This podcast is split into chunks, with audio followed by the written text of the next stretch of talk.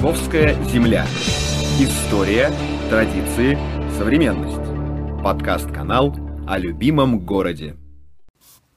Друзья, вот и очередная среда. И вы уже наверняка ждете более нового подкаста. Ну что же, не буду вас томить.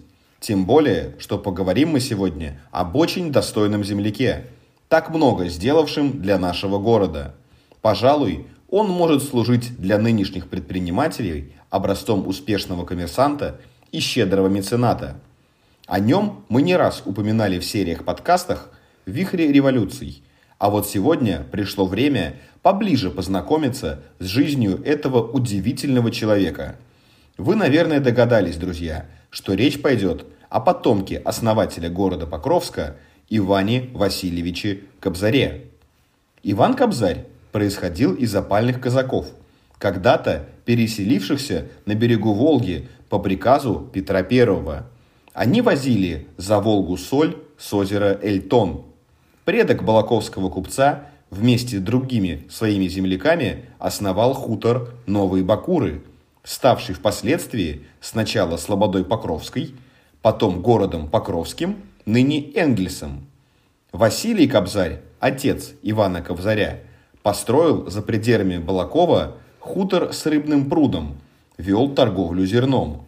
С именем же Ивана Васильевича связано множество преобразований, например, известный Волжский завод имени Маминых. Основатель этого предприятия был приказчиком Кобзаря-старшего. Иван Кобзарь, в свою очередь, дал семье деньги на строительство нефтемоторной мастерской, и она в дальнейшем стала заводом. В ту пору еще не существовало понятия «бизнес-ангел», но именно в этой роли первый в Саратовской губернии и выступил Иван Кобзарь. А деньги свои, выделенные на мастерскую, он обратно принимать отказался.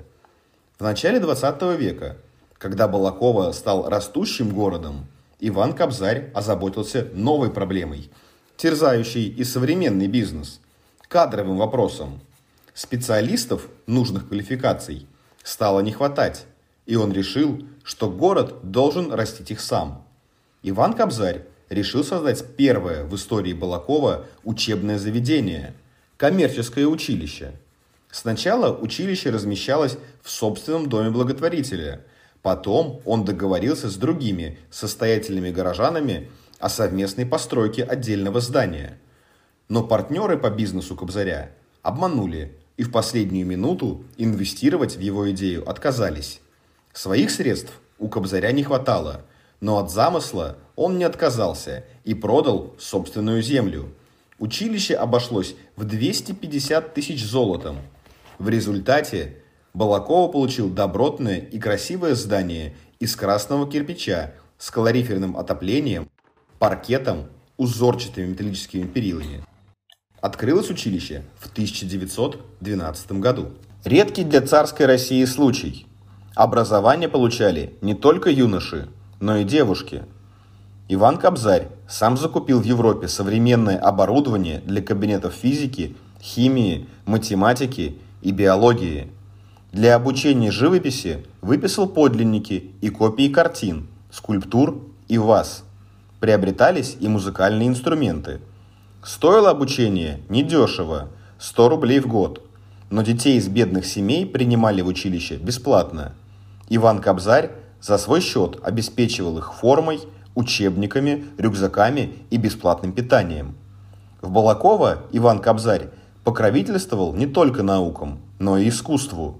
Он приобрел на свои деньги книги для первой Балаковской общественной библиотеки, принимал участие в работе театра – действовавшим в Народном доме, закупал костюмы и бутафорию, приглашал профессиональных актеров. Отдельные спектакли ставил сам и даже под руководством профессиональных режиссеров играл в них. Так однажды исполнил роль Городничего в гоголевском «Ревизоре». Так что у современного проекта и бизнес-актерами в Саратовской области обнаруживаются исторические корни. Во время Первой мировой войны в своем доме Кобзарь решил организовать лазарет на 30 коек, оборудование которого взял на себя.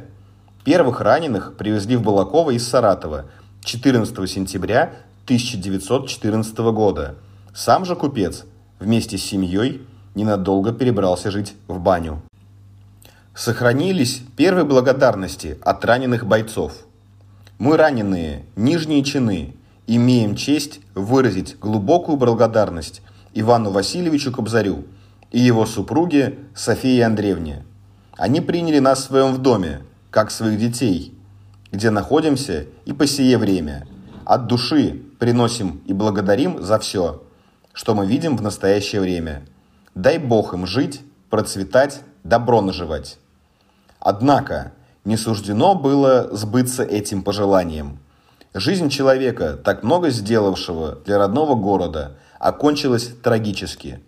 В годы революции имущество Кобзаря было национализировано, а сам он арестован. Никаких капиталов у него не осталось, но следователи в это не поверили.